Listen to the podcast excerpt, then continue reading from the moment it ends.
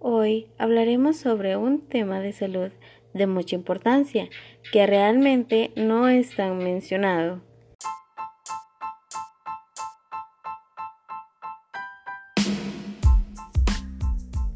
Es el herpes bucal.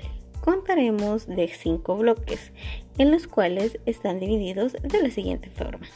Las generalidades, la división de la infección y síntomas habituales, las cifras de qué tan recurrente es la infección, las vías de transmisión y la prevención. Vamos allá.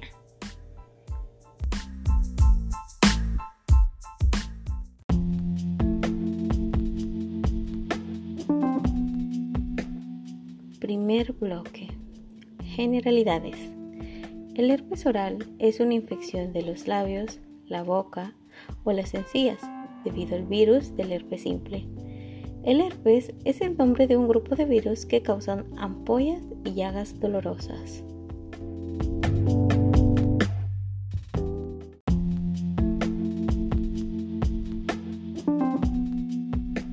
Bloque número 2.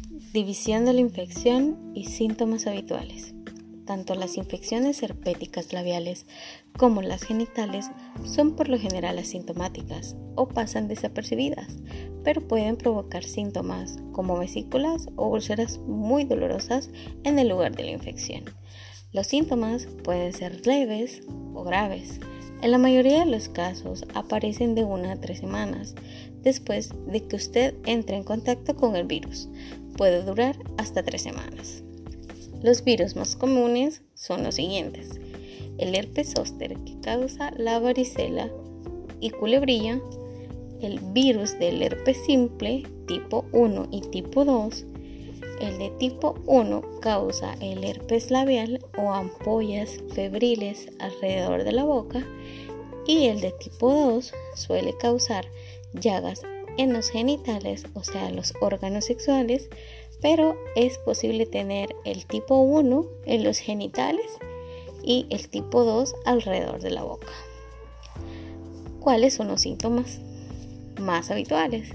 Son la comezón en los labios o en la piel alrededor de la boca, ardor cerca de los labios o la zona de la boca, hormigueo cerca de los labios o la zona de la boca.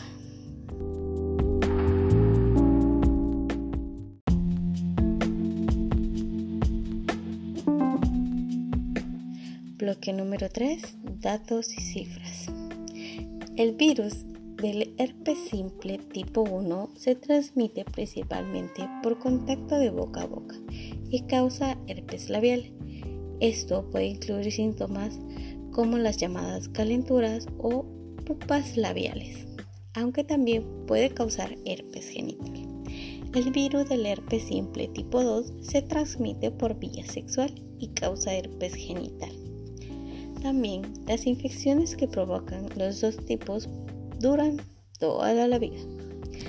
Y se estima que en todo el mundo hay 3.700 millones de personas menores de 50 años infectadas por el virus del herpes simple 1. Y también que hay 491 millones de personas de 15 a 49 años infectadas por virus del herpes simple 2. La mayoría de las infecciones herpéticas orales y genitales son asintomáticas. Los síntomas del herpes incluyen vesículas úlceras muy dolorosas en el lugar infectado. Las infecciones por herpes son especialmente contagiosas cuando son sintomáticas, pero pueden también transmitirse en ausencia de estos síntomas. La infección por virus del herpes simple tipo 2 aumenta el riesgo de adquirir y transmitir infecciones por VIH.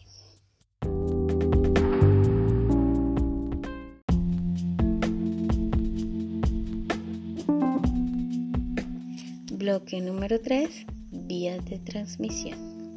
La infección por el virus del herpes simple, denominada habitualmente como herpes, puede deberse al virus del herpes simple tipo 1 o al virus del herpes simple tipo 2. El virus del herpes simple tipo 1 se transmite principalmente por contacto de boca a boca y causa infecciones en la boca o a su alrededor, llamado herpes labial. Sin embargo, el virus del herpes tipo 1 también puede transmitirse en la zona genital por contacto bucogenital y provocar herpes genital. El virus del herpes simple tipo 2 se transmite casi exclusivamente por contacto genital durante las relaciones sexuales y provoca infecciones en la zona genital o anal.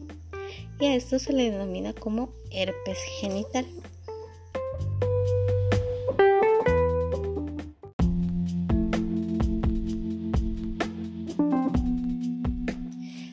Número 5. Prevención.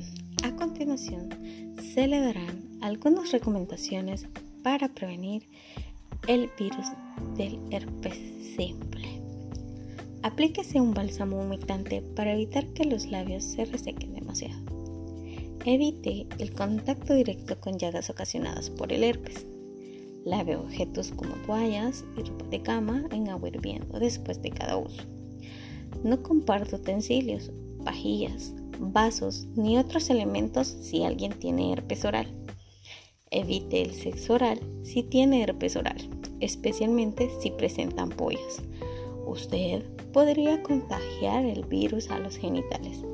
Tanto el virus del herpes oral como el del herpes genital algunas veces puede ser transmitido incluso sin que usted no tenga llagas ni ampollas en la boca.